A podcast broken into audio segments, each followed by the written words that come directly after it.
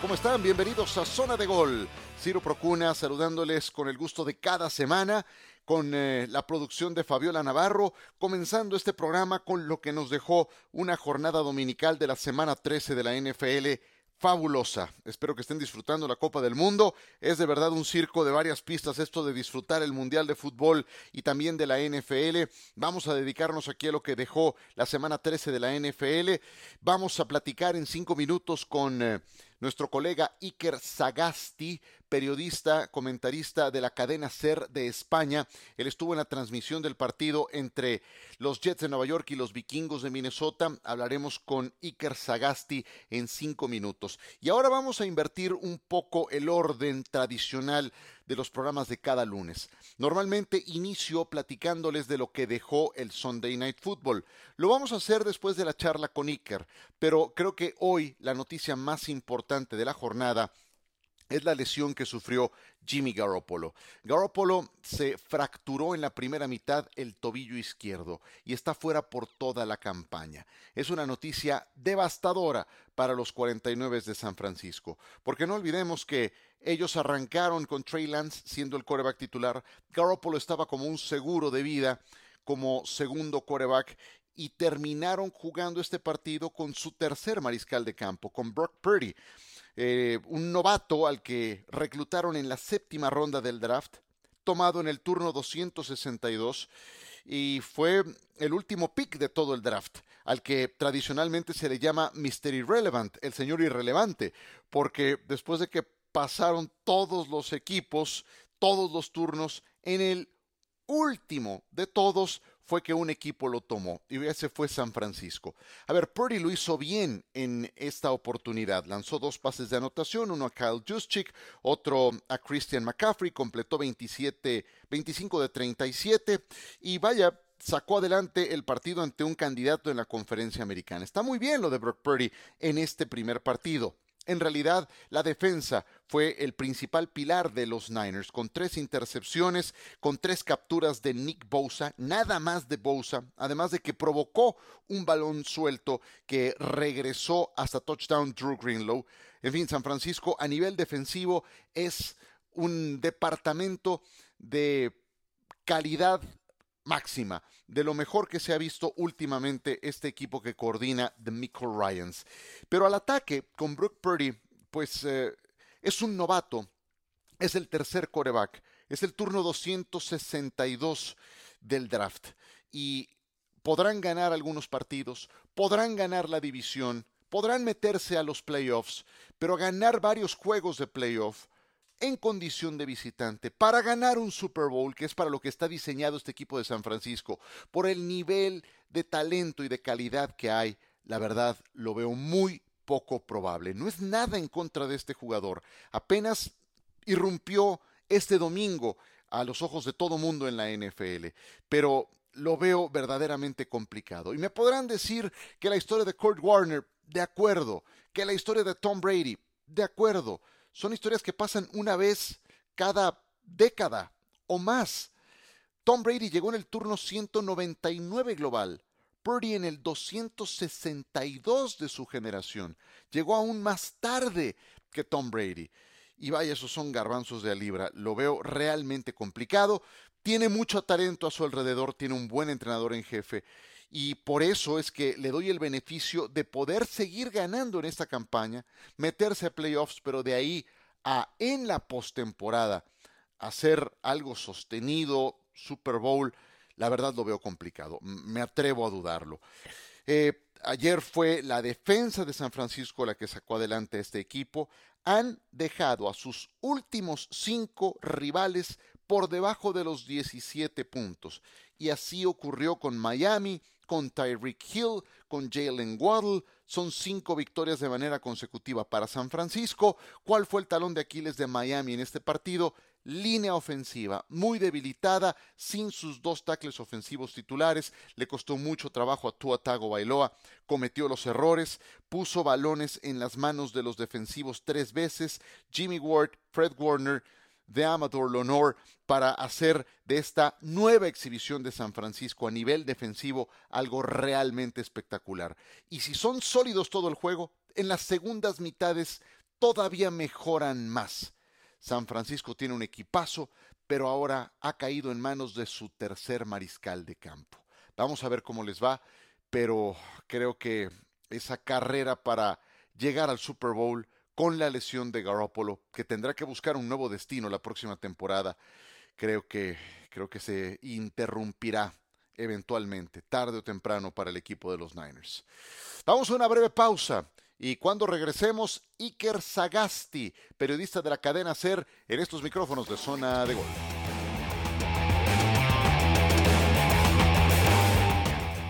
Seguimos con ustedes en esta zona de gol y me da mucho gusto recibir en este podcast a Iker Sagasti, colega de la cadena SER, debo confesarme, un gran aficionado a la cadena SER, a todos sus contenidos deportivos especialmente.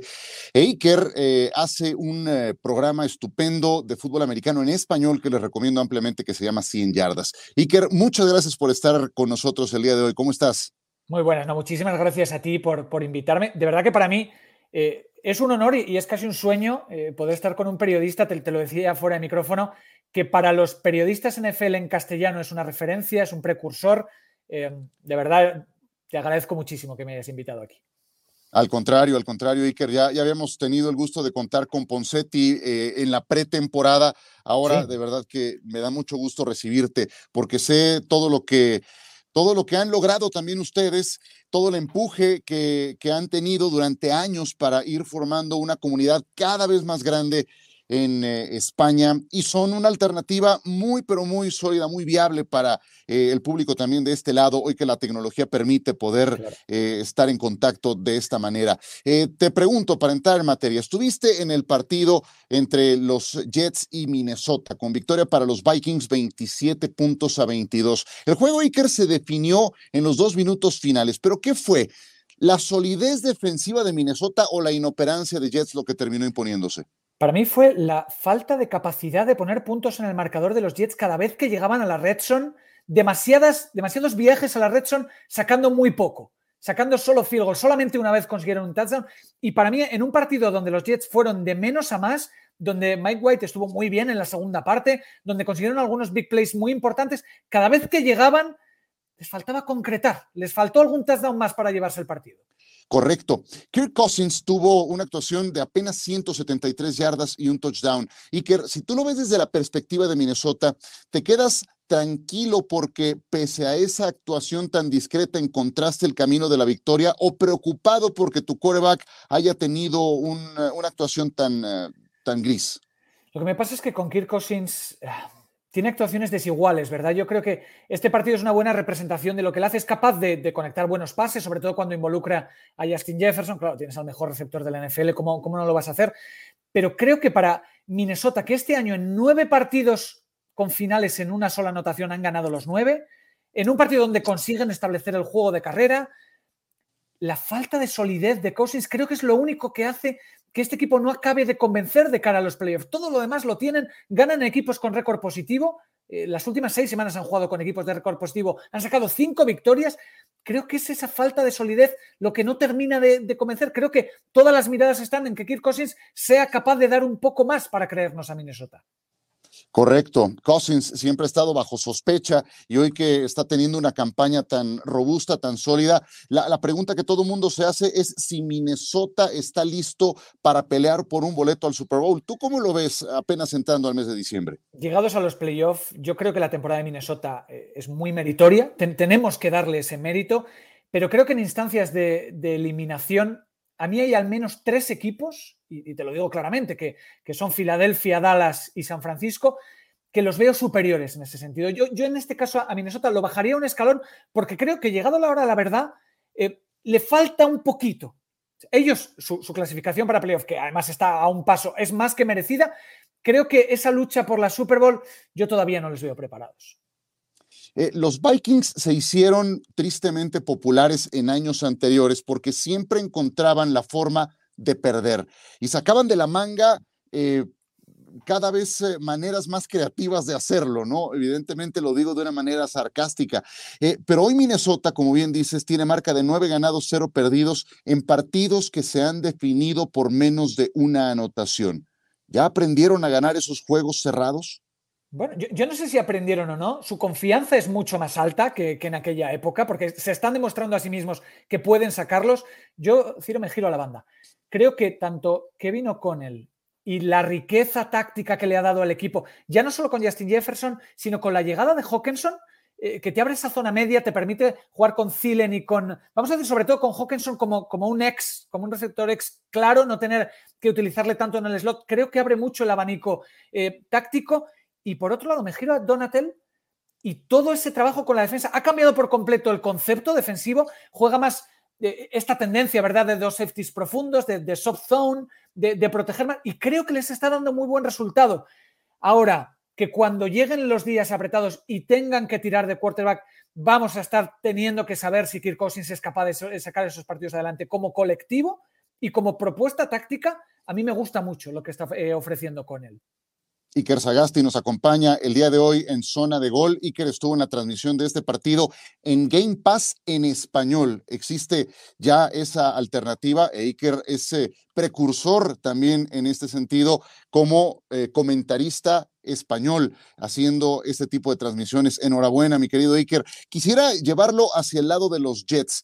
Eh, su defensa está fuera de toda sospecha, es una fortaleza comprobada, pero el problema está en el ataque. Mike White, ya decías, da una buena segunda mitad, termina marcado por esas dos intercepciones, lanzó 57 veces el balón. ¿Te otorga más garantías que Zach Wilson? ¿Hoy qué le pasó? Yo al menos esta temporada eh, estoy convencido de que tienen que seguir con Mike White. Él es valiente, él, es capaz de asumir eh, esos pases. Evidentemente es, un jugador que va a cometer algunos errores, pero creo que te ofrece más alternativas de lo que venía haciendo hasta el momento Zach Wilson. Para, para los Jets, haber perdido a Brice Hall fue una clave negativa porque era un jugador que estaba consiguiendo ser una amenaza terrestre que luego liberaba el juego de pase, pero sí estoy convencido que con Mike White pueden tener algo más. En el momento en el que Garrett Wilson se ha involucrado en el juego de ataque, los Jets han sido mucho más peligrosos. La defensa, si miramos de la jornada 4 en adelante, es la mejor de la NFL. La defensa es fantástica.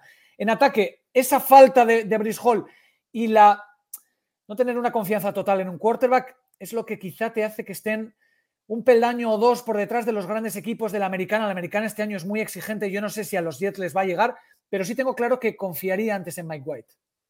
Esa era mi pregunta, si, ¿para qué le va a alcanzar a los Jets? Están ahí en la frontera con el último boleto para meterse a los playoffs. ¿Crees que sea suficiente? Yo creo que llegan. Es un puesto casi para tres equipos, ¿verdad? Ese puesto final que está entre Jets, Patriots y Chargers, los calendarios son complicados, de hecho hay partidos eh, entre ellos. A mí de los, de los tres equipos, los que más me han demostrado son los Jets. Yo, reconozco que esa defensa me, me convence en los Patriots veo em, que su defensa contra equipos flojos funciona muy bien, contra quarterbacks buenos ya les cuesta más. Entonces no tengo tanta confianza, sobre todo eh, cómo llaman las, las, jugadas en ataque, no me está convenciendo en absoluto. Creo que Mac Jones eh, está sufriendo una regresión este año y creo que tiene mucho que ver con la banda, creo que necesitan un nuevo coordinador ofensivo. No, no creo nada en estos Patriots. Los Chargers, que venían en, en un buen momento, se han dejado un partido importante en Las Vegas y si tengo, incluso los, los, Raiders podrían llegar a estar en la pelea, pero de los tres equipos, de estos tres que están peleando por ese último puesto, a mí son los Jets los que más confianza me ofrecen. Perfecto. Y que sé que estuviste también, pese a la diferencia horaria, muy pendiente de los juegos de la segunda tanda, de los de las tres de la tarde de este lado. Una segunda tanda fantástica, además. ¿Con qué te quedas de todo lo que viste en esa segunda tanda? Bueno, con que San Francisco tiene la mejor defensa de la NFL, esto para empezar, son capaces de ganar con el tercer quarterback, con Pardy, que hoy ha estado sólido. Es verdad que no ha estado exigido porque la defensa en todo momento ha marcado el tono, han recuperado varios balones, dos intercepciones a Tua. El partido de Nick Bosa es realmente de jugador de la jornada. Cómo ha irrumpido constantemente con presiones. Creo que la defensa de San Francisco se tiene que haber ganado ya el respeto de toda la liga. Eh, y luego me quedo, Ciro, y, creo que esto no es solo de esta semana, con el paso al frente que han dado los Bengals. Los Bengals comenzaron la temporada siendo muy previsibles en ataque, em, se habían atascado y han conseguido, primero, encontrar una solidez en la zona intermedia, donde Joe Barrow con, con Samaji Perain ha encontrado un socio eh, que suele ser su segunda lectura, ¿verdad? Cuando no encuentra a, a, su receptor favorito, suele leer ese check down, que se convierten en más yardas pero además han vuelto a recuperar la explosividad. Y hoy se ha notado mucho la vuelta de Jamar Chase, que realmente es uno de los receptores más diferenciales de, la liga. Y con él y Higgins tienen dos receptores, uno, y Joe Barrow creo que está entendiendo mucho mejor cómo tiene que, atacar, cómo tiene que buscar esa zona intermedia. Te diría que estos Bengals son mejores que los que el año pasado llegaron a, la Super Bowl. Claro, porque ahora tienen manera de proteger a su mariscal de campo. Eh, nada más, la semana pasada ante Tennessee, que en los playoffs capturó nueve veces a Joe Burrow, aún así ganaron el partido, apenas lo capturó una vez. Hoy tiene mejores garantías.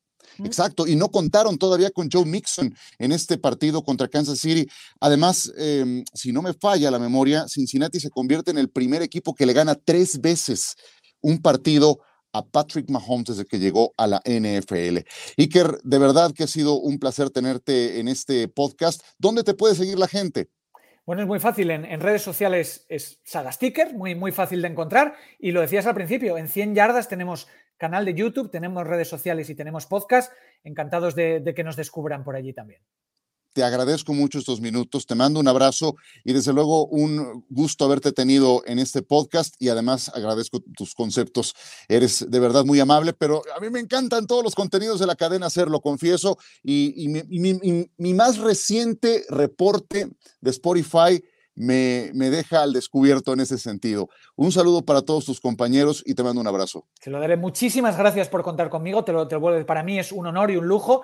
Eh, nada, me, voy a sentar a escucharte ahora el, el partido de Sunday Night Football, que en cuanto terminemos me parece que te toca contarlo. Efectivamente, en eso estaremos. Iker Sagasti en zona de gol. Continuamos.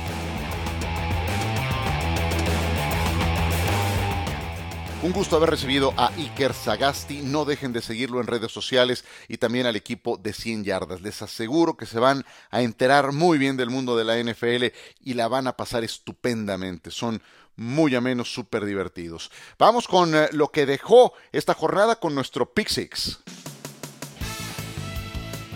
Y ahora sí comenzamos con lo que dejó el Sunday Night Football, con la victoria 54 a 19 de los Dallas Cowboys sobre los Indianapolis Colts. La cantidad de puntos que lograron los Cowboys en el cuarto cuarto es la cifra más alta que han logrado en cualquier cuarto en la historia de esta franquicia. Fueron 33 puntos en total. Y también fueron 33 los puntos que Dallas logró producto de los intercambios de balón. Indianapolis entró en un modo súper errático, tres intercepciones a Matt Ryan, una gran actuación especialmente de el eh, defensivo Daron Bland de los Cowboys que le interceptó dos pases a Matt Ryan y también lo que termina siendo Malik Hooker, que regresa a touchdown, un balón suelto de Mo Ali Cox y que en la primera mitad también le intercepta un pase a Matt Ryan después de la pausa de los dos minutos, que derivó en un pase de anotación de Dak Prescott a Michael Gallup. Dak Prescott se dio lujo aprovechando los errores del rival, lanzó tres pases de anotación, pero aquí vuelvo a lo mismo. Dallas va a llegar hasta donde su defensa y el juego terrestre se lo permita. Se le ha hecho una costumbre a Kellen Moore repartir casi equitativamente, rigurosamente de manera equitativa el juego terrestre a Tony Pollard y Ezekiel Elliott. 12 acarreos Pollard, 17 acarreos Elliott, 91 yardas de Pollard, 77 yardas de Elliott, dos touchdowns de Tony Pollard, uno de Ezekiel Elliott. El juego terrestre es la base de estos Cowboys. Esta vez lograron 220 yardas por esta vía. Todo el mundo me pregunta si Dallas es de Super Bowl. Bueno, Dallas está para llegar a los playoffs y para eh, avanzar, para, ¿por qué no?, pensar en una final de conferencia eventualmente. Eh, sigo teniendo mis dudas al ataque, especialmente en Dak. Como ya dije, juego terrestre muy sólido, defensiva de campeonato. Si se mantiene sano Dak, pues hay que ver lo que le acaba de pasar a San Francisco, que perdió a su coreback eh, Jimmy Garoppolo y ahora tiene que jugar con el tercero. No es Indianapolis un sinodal como para medir a Dallas. Ninguno de sus dos siguientes rivales lo, lo es, porque van contra Houston y contra Jacksonville. Lo veremos el 24 de diciembre, cuando en Navidad enfrenten a las Águilas de Filadelfia. Ahí veremos a Dallas contra un verdadero rival, contendiente, candidato a ganar el Super Bowl. Bueno, hombre, ¿por qué hablo también de Filadelfia? Pues porque hay que ver lo que hicieron los Eagles en su partido contra Tennessee. Filadelfia ganó 35 a 10 y les digo una cosa, dominaron desde la patada inicial, desde la primera serie ofensiva. Desde ahí un equipo bien entrenado, muy comprometido este de Filadelfia, que además tenía un factor adicional por qué pelear. Y esto en el eh, rollo en la historia individual de AJ Brown que enfrentaba a su ex equipo, a Tennessee, que por unas o por otras no lo quiso, que eligió un intercambio y AJ Brown terminó despedazando a los Titanes con 8 recepciones, 119 yardas, 2 atrapadas de anotación, Jalen Hurts en plan estelar con 380 yardas aéreas, 3 pases de anotación y un acarreo más de anotación. Jalen Hurts está teniendo una gran temporada, creo que se integra a la discusión de jugador más valioso, creo que está entre Joe Burrow, Patrick Mahomes, Jalen Hurts ya levanta la mano de manera decidida. Y, tal vez no tiene el nombre de esos otros quarterbacks, por eso es que no se le menciona mucho, pero creo que son cada vez más y más los enteros que aporta esta doble amenaza que es el quarterback de las Águilas de Filadelfia. Además, su defensiva, ¿qué hizo? Seis capturas de quarterback y a Derek Henry lo dejaron apenas en 30 yardas. Borrado Derek Henry una vez más. Tennessee va a ganar su división, pero hoy los hicieron pedazos. Y cuando pierden, no son resbalones, son caídas al vacío. Así le pasó más temprano en la campaña contra Buffalo, así le pasó ahora ya en diciembre en este 35 a 10 de Filadelfia, que sigue teniendo la mejor marca de la conferencia nacional. Vámonos ahora con lo que dejó el duelo entre Washington y los gigantes de Nueva York. Empataron 20 a 20. Me llamó mucho la atención, no sé si tuvieron oportunidad de ver el juego al final la reacción de los dos equipos cuando el intento de patada de gol de campo de 58 yardas de Graham ganó se queda corto. Eh, ninguno sabe cómo reaccionar, ninguno aplaude, ninguno festeja un empate. ¿Qué haces? ¿Cómo reaccionas ante un empate? En el mundo de la NFL es tan poco común que ves ese esa atmósfera de confusión cuando termina concretándose. Eh, esta me parece una oportunidad perdida para los gigantes porque estaban ganando eh, con decisión 20 puntos a 13 en los dos minutos finales. Pero ahí es entonces donde emerge Tyler Heineke, que cada vez sigue poniendo más argumentos para no ser movido de la titularidad con los Commanders y termina orquestando la serie ofensiva que termina con el pase touchdown a Joan Dodson de 28 yardas, que iguala el partido, que lo manda a prórroga y después ninguno de los dos logró hacerse daño y, quedaron empatados a 20. Sí creo que es una oportunidad perdida para los gigantes, no se caen del playoff picture, aquí el más dañado por este empate es Washington, pero hubiera sido una derrota, yo lo sé. Pero se quedan con 7 ganados, 5 perdidos, un empate, van a descansar la próxima jornada y después vuelven a enfrentarse a los gigantes. Después de cinco periodos en que no encontramos a un vencedor. ¿Y por qué es el más damnificado el equipo de Washington? Porque la combinación de resultados los tumba del el playoff picture. Si hoy terminara la temporada, Washington se quedaría fuera. ¿Por qué? Por lo que viene a continuación porque Seattle le ganó a los Rams 27 puntos a 23 y tuvo su dificultad. Seattle era favorito para este partido por más de un touchdown, siendo visitante ante un rival divisional. Eh, y los Rams, sin Cooper Cup, sin Matthew Stafford, al que ya pusieron en la lista de lesionados, está fuera por toda la temporada, pues parecía totalmente debilitado. Pero les digo una cosa, los Rams estaban ganando este partido cuando quedaban menos de dos minutos, 23 puntos a 20. Y fue entonces donde entró al quite Gino Smith y orquestó una serie ofensiva que terminó con el pase de anotación a DK Metcalf. Fueron tres pases de anotación de Gino Smith. Menciona aparte la intensidad con que jugó Bobby Wagner, hoy linebacker de los Rams. Dejó eh, Seattle pasar la opción de mantenerlo, es un histórico, va a terminar siendo reconocido en el anillo del honor del estadio de los eh, Seattle Seahawks en el Lumen Field y Bobby Wagner logró una intercepción en este partido. Se veía que traía un eh, duelo particular, pero lamentablemente para los Rams no fue suficiente. Con tres ganados, nueve perdidos, los Rams son el peor equipo en defensa de un título de Super Bowl con semejante récord. Y Seattle, después de los despistes recientes, se vuelve a meter al playoff picture con el séptimo puesto, aprovechando el empate que se presentó en East Rutherford, los de Pete Carroll corriendo bien la pelota y con Gino Smith y sus tres pases de anotación vuelven a integrar ese panorama de la postemporada. Vamos a movernos a la conferencia americana porque otro juegazo se escenificó en Cincinnati entre los Kansas City Chiefs y los Cincinnati Bengals, que nos entrega la victoria de Cincinnati 27 puntos a 24 sobre Kansas City. ¿Vieron lo frustrado que acabó el partido Patrick Mahomes? Como pocas veces se le ve, arrojando el casco o aguantándose ese, ese coraje. Estaba en verdad molesto Patrick Mahomes. Cincinnati es el primer equipo que es capaz de derrotarlo tres veces de manera consecutiva. Y saben qué es lo más dramático y por eso entiendo la frustración de Mahomes. Cada derrota con Cincinnati ha sido por un margen de tres puntos, incluyendo la final de la conferencia americana, aquella en Arrowhead. Esta vez fue en Cincinnati. Y les digo qué fue lo que más me sorprendió de Cincinnati.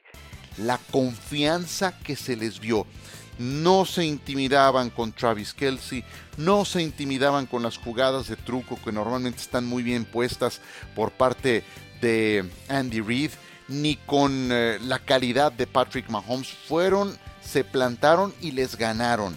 De verdad que de llamar la atención. Todavía no ha regresado em, Joe Mixon, pero ni falta que les hizo. Samaji Pirine vuelve a superar las 100 yardas. Quien sí regresó fue Jamar Chase, 7 recepciones, 97 yardas. Y otra cosa que me encantó de Cincinnati fue la, además de esa seguridad con que enfrentaron a Kansas City, esas jugadas clave en momentos fundamentales. Cuando iban abajo en el marcador, provoca Jermaine Pratt un balón suelto a Travis Kelsey y de ahí se deriva la serie ofensiva con la que le dan la voltereta al marcador de 27 a 24. Y cuando se trataba de acabarse el reloj, eh, conversiones de tercera oportunidad al límite eh, de sus jugadores importantes, lo que hizo Pirine, lo que hizo el propio Jamar Chase. En fin, que Cincinnati le juega como nadie a Kansas City. Tal parece que los Bengals tienen el antídoto para derrotar a Patrick Mahomes. Siempre hay un rival de esa naturaleza. Tienen ya de su lado el criterio de desempate directo si se llegan a enfrentar a Kansas City. Los Bengals iniciaron 0 ganados, 2 perdidos. Después de ese arranque, están con 8 ganados y 2 perdidos. Y pronto recuperarán a Joe Mixon. ¿Qué manera de ganarle Cincinnati a Kansas City? Otra vez, por tercera ocasión consecutiva. Bueno, y antes de pasar al, al, último elemento, que es un triple elemento, ya les explicaré por qué. El efecto dominó que produce lo que estaba comentándoles anteriormente, la derrota de Kansas City y la derrota de Miami, nos entregan a Buffalo como nuevo sembrado número uno de la conferencia americana, porque supera a Miami en la división porque iguala en marca a Kansas City y el criterio de desempate entre Kansas City y Buffalo le pertenece a los Bills. Este lunes los Bills amanecieron otra vez en el número uno de la siembra de la AFC. Y los Chargers, que perdieron con los Raiders, no pueden alcanzar a los Jets en el séptimo puesto. Así es de que los Jets se mantienen ahí. Y vamos ahora sí al sexto y último punto.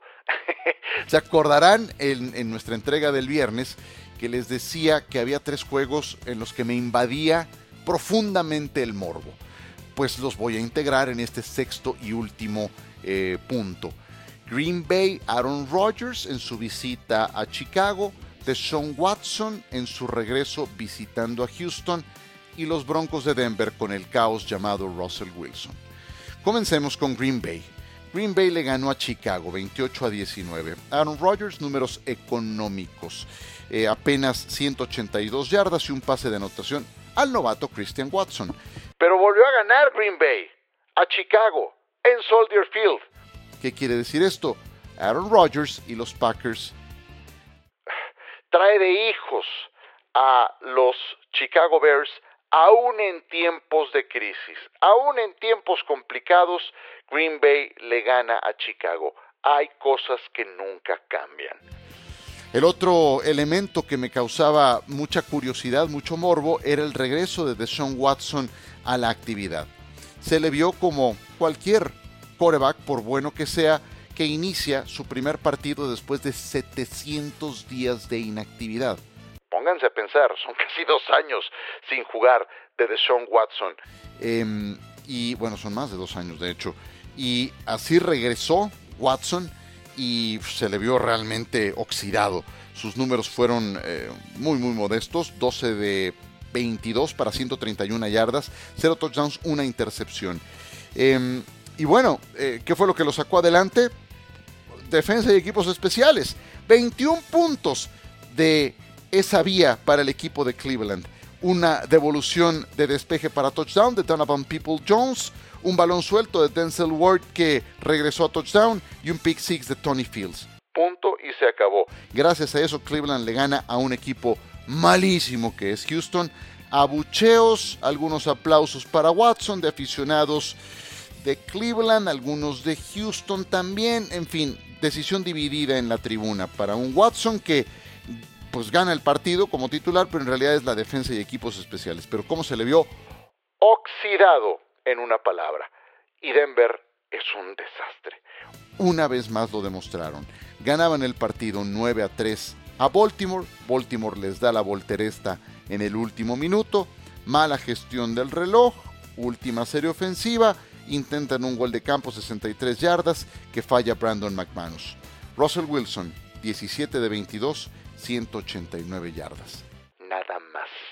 Lo de Russell Wilson va camino a convertirse peor intercambio en la historia de la NFL. A este paso, sí, y va a dejar seriamente comprometido el futuro de los Broncos. Le doy el beneficio de la duda, sí, por sus 10 temporadas anteriores y la excelencia que demostró mientras estuvo en Seattle. Este año, este año es para el olvido para Russell Wilson y unos Broncos que lamentablemente están desperdiciando una defensiva de primer orden. La defensa es fantástica, pero ¿cómo vas a ganar un partido si tu ataque apenas produce nueve puntos? Eso es simplemente patético.